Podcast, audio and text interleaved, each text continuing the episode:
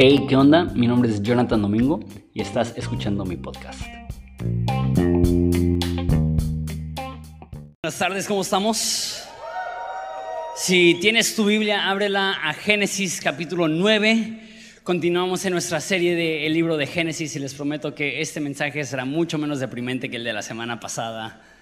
Si se emborracha una persona y si maldice a su nieto, pero a comparación de que Dios tenga que matar a toda la humanidad por su desobediencia, está un poco más ligero el mensaje de hoy. Lo que quiero hacer es lo que nos es de costumbre y es leer el pasaje completo. Después oramos y después lo consideramos juntos. Dice así.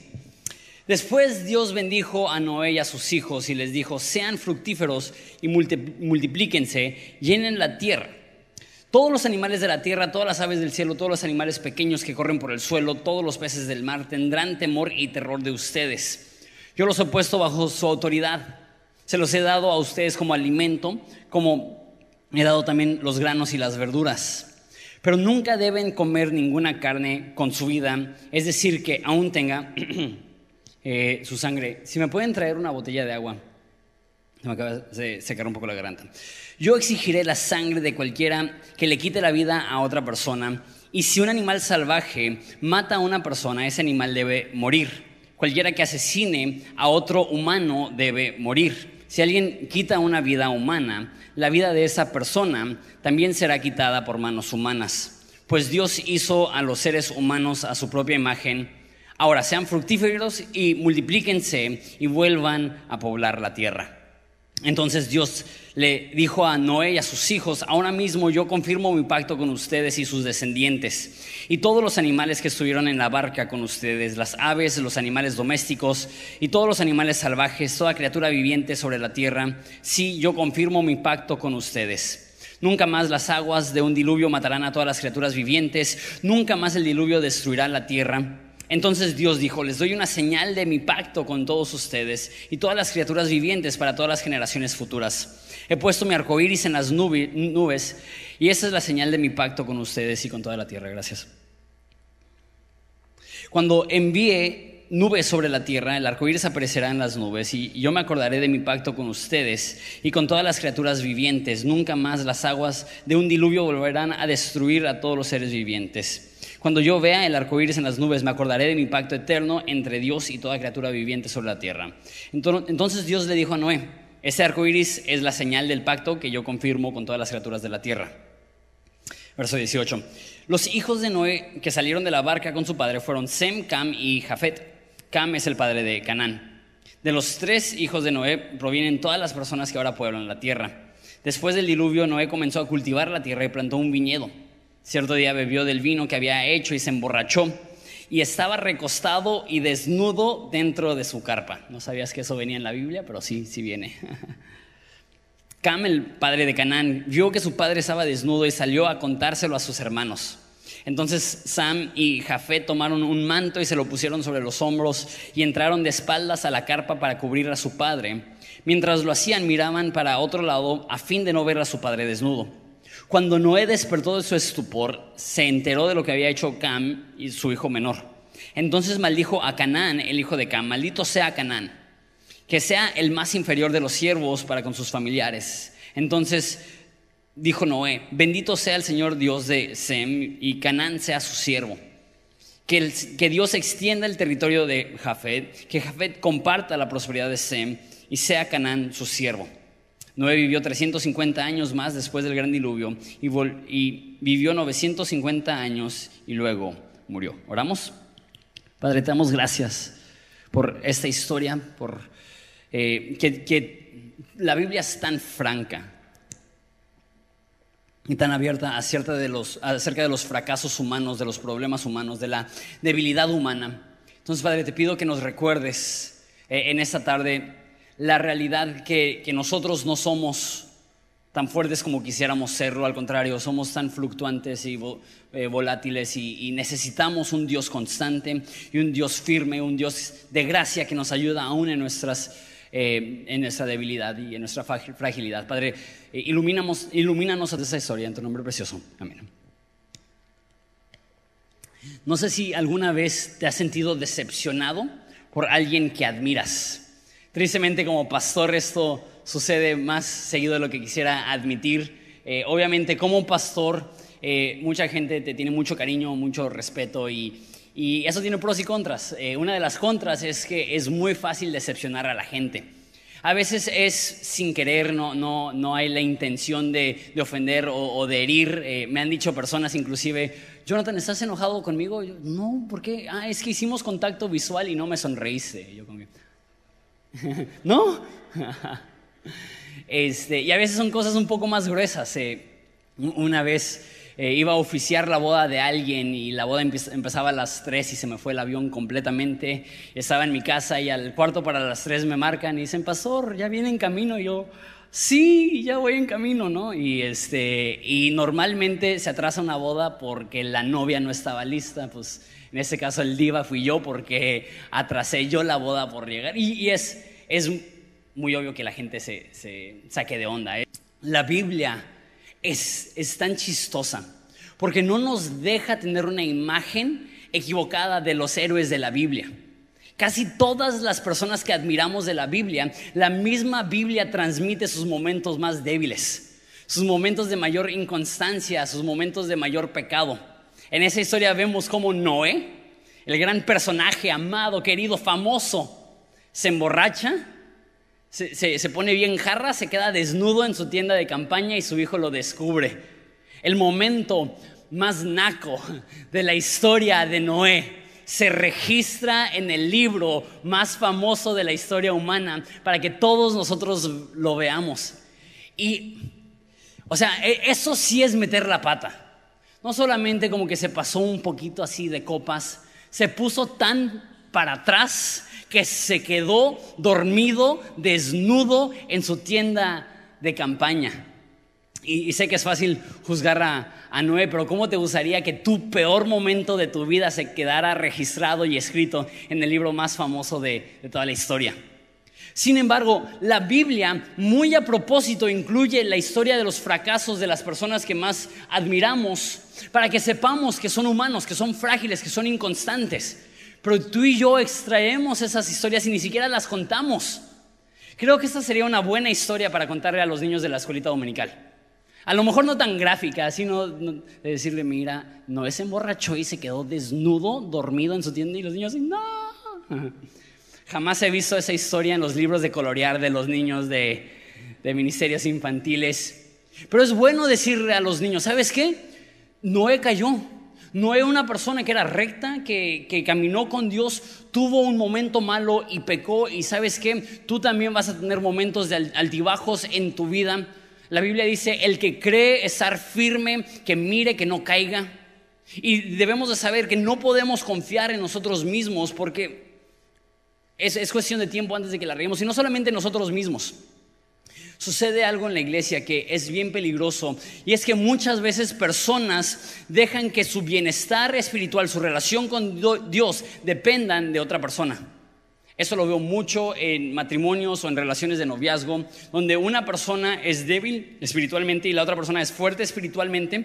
La persona que es débil espiritualmente únicamente tiene una relación con Dios por admiración a su cónyuge, a su novia o a su novio que está caminando bien con Dios y dicen, admiro tu fe, admiro tu relación con Dios y por eso quiero caminar con Dios. Sabes que eso es frágil porque ¿qué pasa el momento que te falla?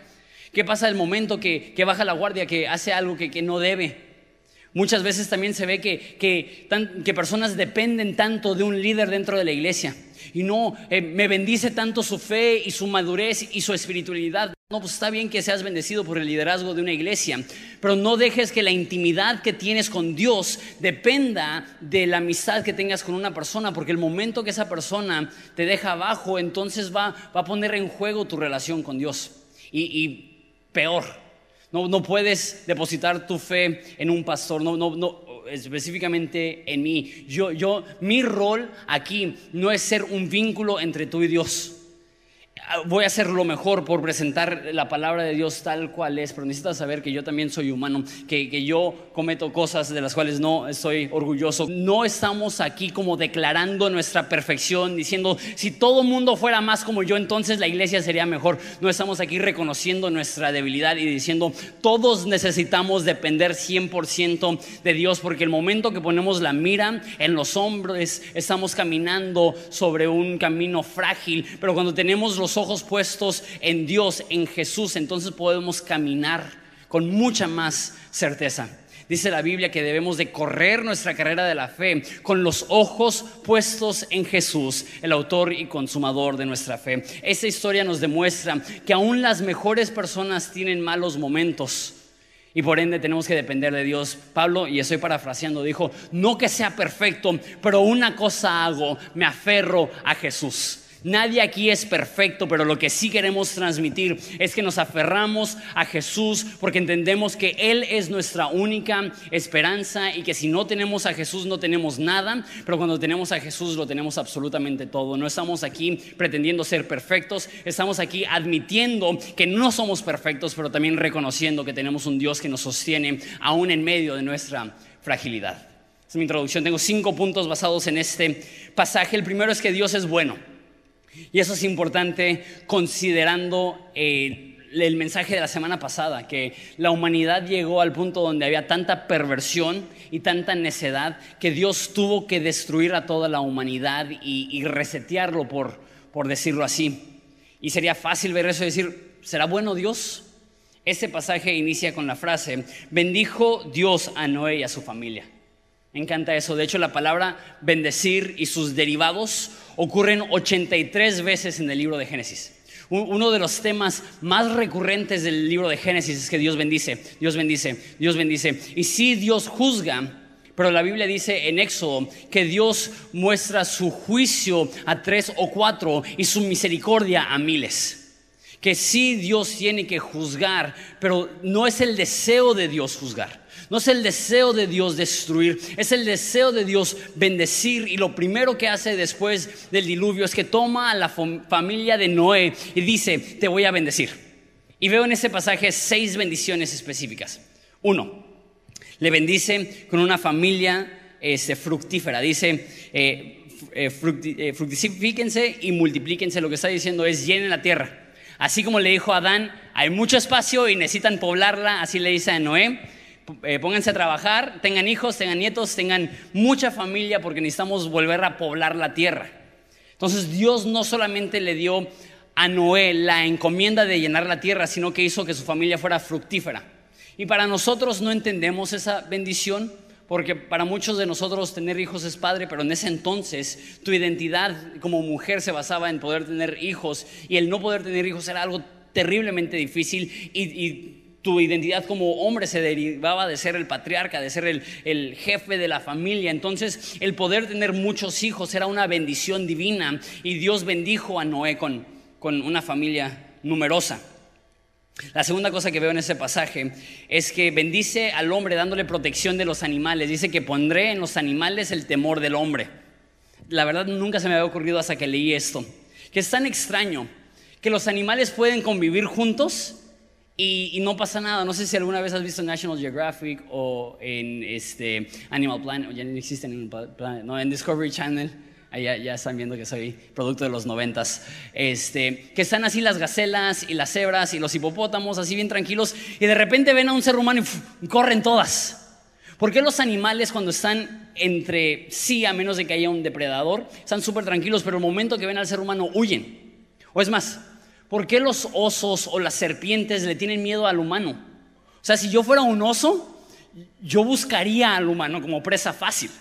Pero los animales salvajes, a no ser de que se sienten amenazados o que están cuidando a sus crías, le tienen miedo al hombre y huyen. Dios hizo eso para proteger a la humanidad, porque entendía, se salvaron ocho personas, imagínate si a un león le da hambre y se come la mitad, pues va a ser más difícil poblar la tierra. Entonces pone en el animal ese temor hacia el, ser humano. Entonces la segunda cosa que veo es que Dios protege al hombre del, animal. Tercero, y eso me encanta, Dice que de todos los animales, tanto del cielo como del agua, como de la tierra, pueden comer los seres humanos. Esa es la primera vez que vemos eh, que hombres comen carne. Al parecer, antes del diluvio, todos eran vegetarianos. No tengo nada en contra de ti si eres vegetariano. Más en Ensenada está como que súper de moda ser vegetariano, ser vegano. Si tú estás aquí y eres vegetariano, bien por ti. A mí me caen bien los vegetarianos. Más cuando estamos en una carne asada, porque eso significa que hay más carne para mí. me encanta que Dios le da esa bendición al hombre. Cualquier animal del cielo, de la tierra, del, del campo, puedes comértelo. Y, y así no ve como que ya le había estado haciendo ojitos a la vaca todo el, todo el viaje en el arca y se vente para acá un bistecito, ¿no? Así. Nada más da una condición: no te comas los animales mientras están vivos. Porque una de las prácticas paganas en ese entonces era que hacían sacrificios animales, se comían a los animales vivos. Hasta hoy en día en el ocultismo y satanismo hay, cosas así donde se comen roedores o cosas así. Entonces dicen, no, no seas salvaje, no seas animal, no, no, no comas a un animal mientras que todavía está vivo. Necesitas cocinarlo, término medio, a lo mejor término inglés, con unas papitas. a mí me encanta que tenemos un Dios que nos ha regalado el poder comer rico, sabroso, carnes. Dice eh, Jeremías que en aquel día, hablando de las bodas del Cordero, cuando vayamos al cielo, Él mismo, Dios mismo, nos preparará una cena de carnes finas y vinos añejos. Eso me encanta. Este, hay personas que dicen, no, en el cielo no va a haber carne porque no va a haber muerte. Yo digo, ahí dice carnes finas. Punto número cuatro. Dios bendice al hombre porque le da honor. Dice, un animal que mata a un hombre debe de morir, un hombre que mata a un hombre debe de morir. ¿Por qué? Porque el hombre es hecho a imagen y semejanza de Dios y le da, le da una dignidad al hombre que realmente el hombre no merece. El hombre se le ha pasado insultando y ofendiendo a Dios y lo más fácil sería que Dios dijera, tú eres igual que un animal, pero no dice eso, tú eres un hombre y al ser hombre tú estás por encima de los animales y, y tienes valor y dignidad. No solamente eso, sino que cinco protege al hombre, pone una ley que si alguien mata a alguien debe de morir y no, no estoy aquí para argumentar la pena capital o algo así. Pero recuerda, eso es antes de que había cárceles o policías o un sistema judicial. Entonces Dios dice, si tú matas a alguien, tú vas a morir. ¿Por qué? Para, porque si solamente dice no mates a nadie, ¿quién va a asegurarse de que no estén matando? ¿Y cuál es, cuál es el, castigo por matar a alguien? Él dice, si tú matas a alguien, tú, tú vas a morir. Y una vez más, poniendo reglas y, estructuras para proteger al hombre. Y por último, Dios bendice al hombre poniendo un arco iris en el cielo, diciendo, jamás voy a volver a destruir el mundo con un diluvio y prometiendo esto al hombre. Los seis bendiciones que nos recuerdan que Dios es, bueno, hablamos un poco más del arco iris al final del mensaje. Punto número dos. Todo humano tiene momentos vergonzosos. Eh, entonces, vemos a Noé y, ese es el peor momento en la vida de Noé.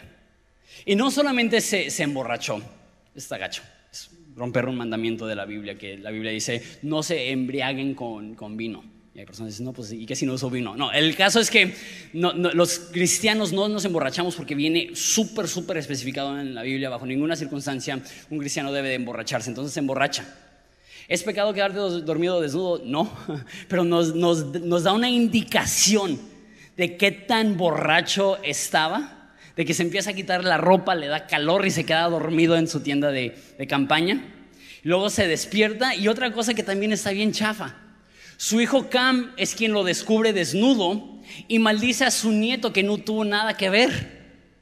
Dice el, hijo de, Cam es Canán y dice, Canán, tú serás el siervo de todos y tú vas a... Yo me imagino Canán así como que, ¿yo qué hice? maldice a mi padre. Yo creo que estaba tan crudo y tan enojado Noé que al primero que se le puso encima lo maldijo y nada más vio a Canán y maldito seas Canán y así el niño como que, ay, ¿qué hice? Una vez más, este es el momento más vergonzoso para no obviamente, y uno de los momentos más vergonzosos de cualquiera de los padres de, la fe.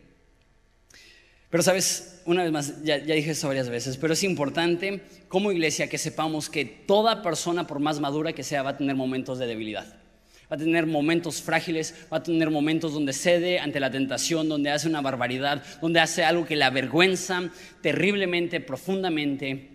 Y sabes, la iglesia debería ser un lugar donde podemos ser honestos, donde podemos venir y, ser francos y no pretender que todo está bien, y no pretender que somos perfectos, y no pretender que no tenemos problemas. La razón que mencioné al principio, este, lo, de mi esposa, es porque quiero que estés convencido que yo no soy mejor que tú. Yo no soy acá el super sagrado y ustedes más les vale que, sigan mi ejemplo. La Biblia sí dice Pablo, eh, síganme a mí mientras que yo sigo a Jesús, pero no está diciendo porque su conducta era intachable, sino porque era humilde y podía reconocer cuando se equivocaba y era rápido para pedir perdón cuando se equivocaba. En la iglesia debería de ser el lugar donde es, es seguro ser honesto donde podemos venir con la guardia abajo y estar dispuestos a decir, ¿sabes qué? Tengo problemas. Y lo que sucede, que es súper, súper trágico, es que cuando más necesitamos a la iglesia es cuando más nos alejamos. Nos sentimos avergonzados, nos sentimos mal por algún pecado que hayamos hecho y en vez de acercarnos a nuestra familia cristiana, en vez de acercarnos a Dios, en vez de acercarnos a la iglesia, nos alejamos porque nos da vergüenza. No debería ser así. Cuanto más frágil sientes tu vida, más importante es que te acerques. Y a lo mejor tú estás aquí y te identificas demasiado con Noé. Dices, ching, yo también estoy crudo, ¿no?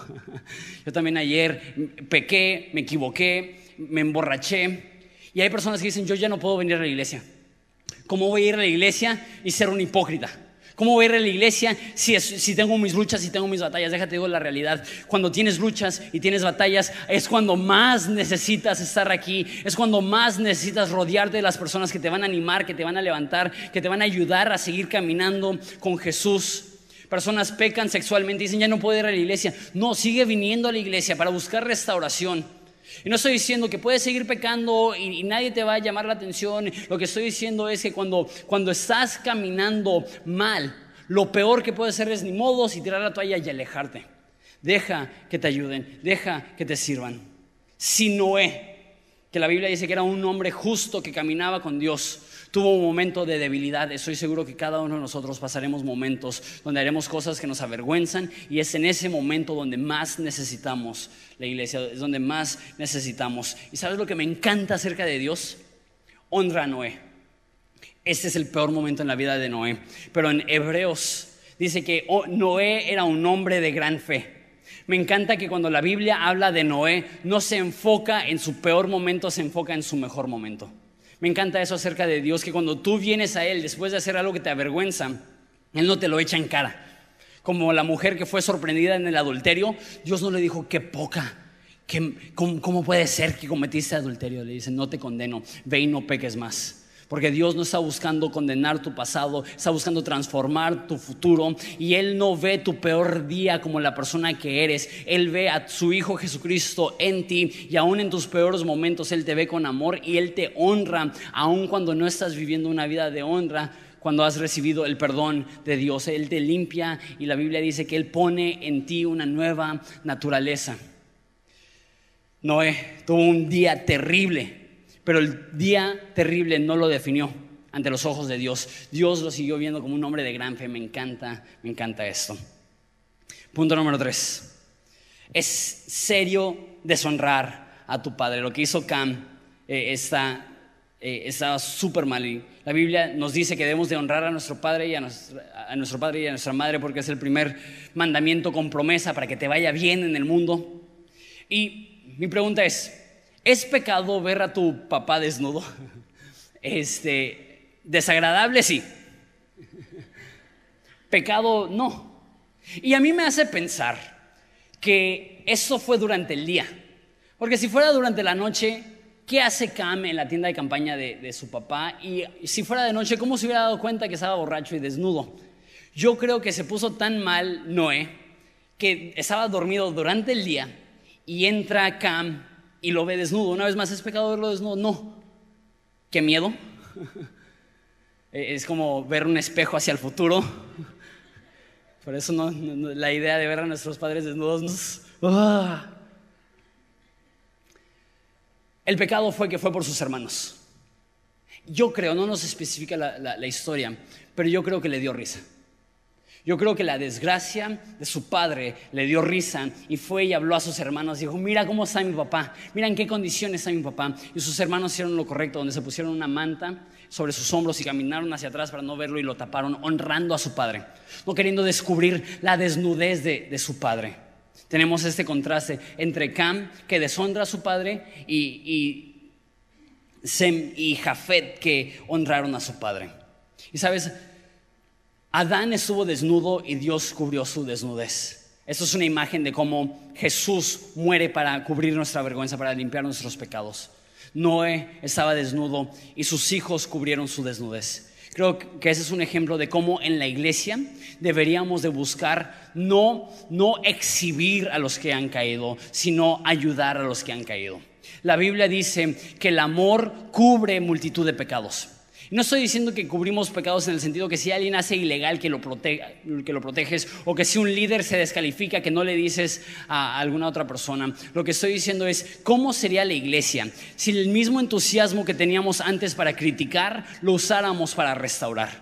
Si las mismas ganas que teníamos antes para apuntar al pecado ajeno lo usáramos para estrechar la mano hacia los débiles y los caídos y los levantáramos y dijéramos, sé que tuviste un mal momento, sé que hiciste algo que ofendió a Dios, sé que hiciste algo que te avergüenza, pero sabes que este es tu peor día, pero este día no te define. Yo creo que Dios te va a levantar, yo creo que vas a seguir caminando, yo creo que vas a seguir adelante, yo creo que el que inició la buena obra en ti será fiel para terminarla. ¿Qué pasaría si nosotros como y Jafet estamos dispuestos no a exhibir a los que caen, sino a ayudar a los que caen. Y, y la verdad es triste. Creo que Horizonte está madurando mucho, mucho en esta área.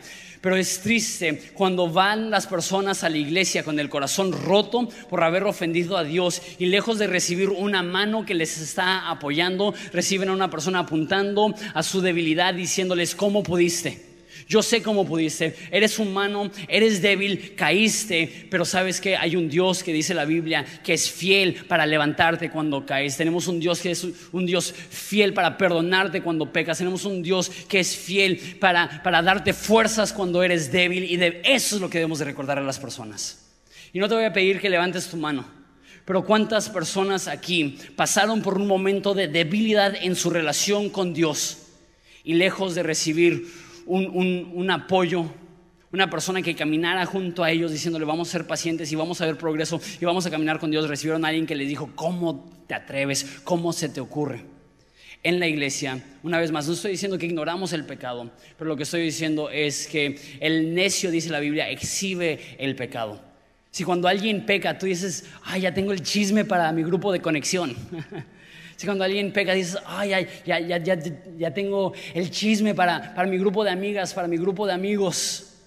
¿Qué pasaría si, si, ese entusiasmo que antes se utilizaba para criticar a los caídos lo usáramos para levantar a los débiles? Me encanta la diferencia entre este Cam y Sem y Jafet. Punto número cuatro. Noé es igual que Adán. Hay un chorro de similitudes entre Adán y Noé. Y hay personas que dicen, y a lo mejor tú has pensado esto, si Dios le diera otra oportunidad a la humanidad, lo haríamos mejor. Adán pecó, Adán cayó, pero sabes qué, si Dios empezara de cero otra vez y el hombre supiera todo lo que sucede cuando pecas, el hombre escogería un mejor camino. Pues de cierta forma Dios volvió a empezar de cero con Noé. ¿Y qué es lo primero que hace? Se emborracha. Y hay personas que dicen, es que antes del diluvio no había vino y después del diluvio él solamente tenía sus uvas y se fermentaron y estaba comiendo sus uvas y sin querer se emborrachó. La Biblia dice, Jesús dijo específicamente que en los últimos días iba a ser como en los tiempos de Noé, que la gente comía, bebía y se casaba sin pensar que venía el juicio. Jesús sabía que antes de Noé había alcohol, Noé sabía qué es lo que pasaba cuando tomabas, una bebida embriagante. ¿Por qué lo hizo? Yo creo que después de todo lo que vivió, un año en el arca, de la muerte de todas las personas que él conocía, él recurrió como muchas personas equivocadamente recurren a la botella. Y él, y él pecó, y él se equivocó, pero lo que veo es, así como Adán pecó, Noé pecó. Así como Adán fue débil, Noé fue débil. Y como dije, veo muchas similitudes, de hecho veo 12 similitudes. Los dos eran padres de toda la humanidad. Todos somos descendientes de Adán o descendientes de Noé. los dos entraron en un mundo nuevo después de, de aguas catastróficas, dice en Génesis uno que el Espíritu de Dios se movía sobre la faz de las aguas y Dios dijo sea la luz. Y aquí vemos que después del diluvio no entra un mundo nuevo. Los dos fueron creados a la imagen de Dios y los dice eso. Los dos caminaban con Dios, número cuatro. Número cinco, los dos trabajaban con los animales, número seis. Los dos fueron llamados a cultivar la tierra, número siete. Los dos cometieron pecados catastróficos, número ocho. Los dos tuvieron desnudez con vergüenza, número nueve. Los dos tuvieron su desnudez cubierta, número diez. Los dos entraron en un pacto con Dios, número once. Los dos tuvieron tres hijos, número doce. Los dos tuvieron un hijo que hizo algo vergonzoso. O sea, hay un sinfín de similitudes entre Noé y Adán y yo creo que lo hace a propósito. Noé es igual que Adán y nosotros somos igual que Noé. Y, sé que ya lo dije mucho, pero, pero creo que es importante recordarlo. Tú y yo somos súper débiles. Tú y yo somos súper fluctuantes. Somos como Pedro, que un día tenemos un día excelente y nos creemos y decimos, wow, qué buen cristiano soy. Y otro día tenemos un día terrible y nos deprimimos y decimos, somos el peor cristiano sobre la faz de la tierra. El ser humano es débil. Por eso la Biblia dice, maldito el hombre que confía en el hombre, no solamente porque cuando confiamos ciegamente en otra persona nos van a quedar mal, pero cuando confiamos ciegamente en nosotros mismos nos vamos a quedar mal. Nos vamos a decepcionar a nosotros mismos. La Biblia dice que no tenemos ninguna confianza en nuestra carne. Que ya, lo cité, pero la Biblia dice que el que piensa estar firme, que mire, que no caiga. No debemos de tener confianza en nosotros mismos ni fe en nosotros mismos. Hoy en día la gente le pone tanta, tanto énfasis, tienes que creer en ti mismo. Y entiendo lo que quieren decir. No dejes que la timidez o el temor te impida a tomar pasos para progresar en tu vida y eso lo creo. Pero la solución a la timidez y el temor no es la autoconfianza, es el confiar en un Dios que es más fuerte que tú.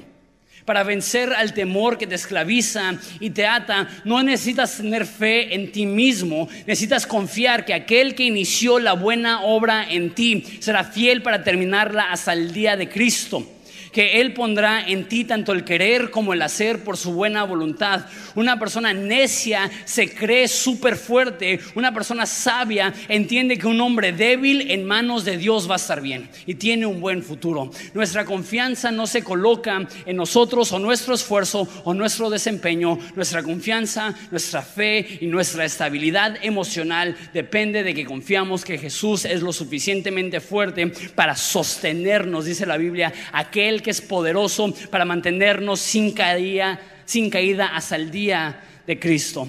Esa es nuestra esperanza. No que nosotros somos increíbles, sino que estamos en manos de un Dios increíble. No que nosotros seamos fuertes, sino que estamos en manos de un Dios fuerte. No que nosotros seamos súper talentosos, sino que Dios puede ver lo vil y lo menospreciado de ese mundo y levantarlo y usarlo y poner su espíritu dentro de él y utilizarlo. Adán es igual que Noé, Noé es igual que Adán, nosotros somos igual que Noé y Adán. Frágiles, cambiantes, inestables y necesitados terriblemente de que Dios nos ayude a salir adelante. Eso me lleva a mi quinto y último punto. En el Antiguo Testamento, en la Biblia, cada pacto lleva un icono, una señal. Dice Jesús, dice Dios más bien, que este, esta será mi señal contigo. Voy a tomar un traguito de agua otra vez. Esa será la señal que hago contigo, que pondré un arco iris en el cielo. Y cada vez que ves un arco iris, deberías de ser recordado de la misericordia de Dios. Que Dios tuvo que juzgar al mundo por su maldad, pero jamás volverá a juzgar de la misma forma. Me puso un arco iris en, en el cielo, que es como un icono, un simbolismo. En la cultura hebrea, todo pacto o todo contrato llevaba un icono, un simbolismo. Este, de hecho, la, palabra aquí eh, es un estandarte. Así como cuando vas a la guerra y tienes eh, tu, bandera de tu, de tu lado o lo que sea. Entonces, en ese entonces, cuando comprabas una propiedad, la persona que te vendía la propiedad te, regalaba un zapato de él. Con el contrato había un regalo que se daba que, que representaba ese, ese trato. Si tú eras un esclavo, y, tu amo te, daba, te dejaba tener libertad, pero tú escogías ser su esclavo, te ponían un arete como un simbolismo de que tú habías hecho un pacto con tu amo de seguir sirviéndole. De hecho, la circuncisión es eso, es, un simbolismo, e, es una representación física del pacto que Dios tenía con su pueblo. Es más, hasta hoy en día hacemos eso con nuestro anillo de bodas. Es un simbolismo que representa el pacto que hicimos con Dios y el pacto que hicimos con, con nuestra esposa. La Biblia tiene este icono de este pacto, eh, el arco iris, que de hecho en el hebreo, original no dice arco iris, simplemente dice arco. Me encanta eso. Dice: Este será, esta será mi señal de mi pacto con ustedes. Pondré mi arco en el cielo. El arco en ese entonces, obviamente, era la, este, el arma más común. ¿Qué es lo que está diciendo? Voy a dejar mis armas. No estoy buscando destruir, estoy buscando salvar. No estoy buscando maldecir, estoy buscando bendecir. No estoy buscando condenar, estoy buscando perdonar. Y cada vez que vemos el arco iris en el cielo, debemos de ser recordados que Dios ha soltado su arma. Que, que Dios ya desató su ira sobre la humanidad en ese entonces. Y que para nosotros como cristianos, que Dios ya desató su ira sobre su Hijo Jesucristo. Que Dios ya no tiene nada en contra de nosotros que tú y yo ya fuimos perdonados, que tú y yo ya fuimos salvos. Y Dios pone ese icono para recordarnos cada vez que llueve, que en Ensenada es una vez al año, cada caída de una casa. Pero cuando veas un arco iris, acuérdate, Dios no está buscando destruirme, Dios está buscando salvarme. Y pensando en eso de, iconos, hoy, hoy tenemos Santa Cena. Y dice 1 Corintios 11, 25 acerca de la Santa Cena, dice, de la misma manera tomó en sus manos la copa del vino después de la cena y dijo, esta copa es el nuevo pacto en mi sangre. El nuevo pacto entre Dios y su pueblo, un acuerdo confirmado con mi sangre. Hagan esto en memoria de mí todas las veces que la beban. Es un buen pacto de parte de Dios que ya no va a destruir el mundo con un diluvio pero hay un mayor pacto. ¿Cuál es ese pacto? Que Dios promete perdonar a todos aquellos que creen en Jesús. ¿Y cuál es el icono de ese pacto?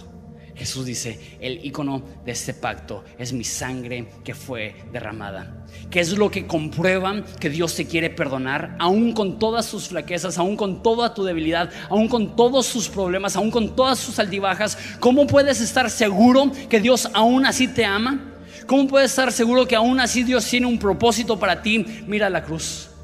Mira la sangre de Jesús derramada en tu lugar. Si quieres un símbolo para recordarte del amor incansable de Dios, recuerda que hace dos mil años la sangre de Jesús fue derramada por amor a ti y cada vez que celebramos la Santa Cena estamos recordando este nuevo pacto Dice en Jeremías, y este será el pacto que yo haré con ellos. Quitaré su corazón de piedra y pondré un corazón de carne.